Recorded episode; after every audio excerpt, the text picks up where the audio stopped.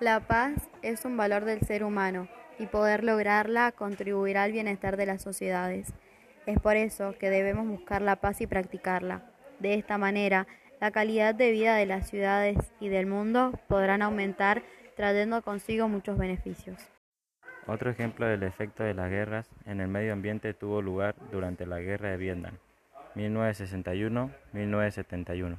Durante este conflicto se utilizaron productos químicos con la que se rociaron vastas extensiones del sur de Vietnam para despejar el paso por la selva.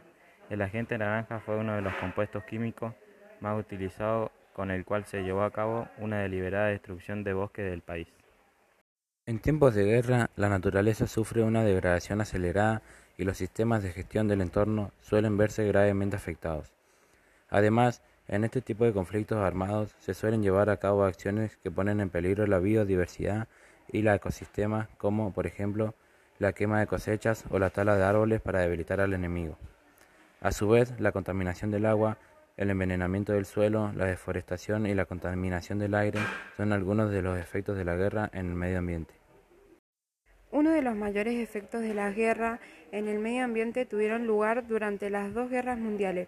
Se trata del hundimiento del armamento en el mar para evitar su reutilización por el bando enemigo y supuso uno de los efectos medioambientales más graves y que todavía persiste.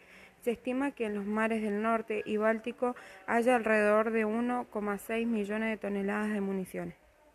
Muertos, heridos, destrucción de ciudades enteras son algunos de los desastrosos efectos de los conflictos armados en el mundo. Sin embargo, el efecto de las guerras en el medio ambiente pasa desapercibido pase a suponer un problema medioambiental casi irreversible.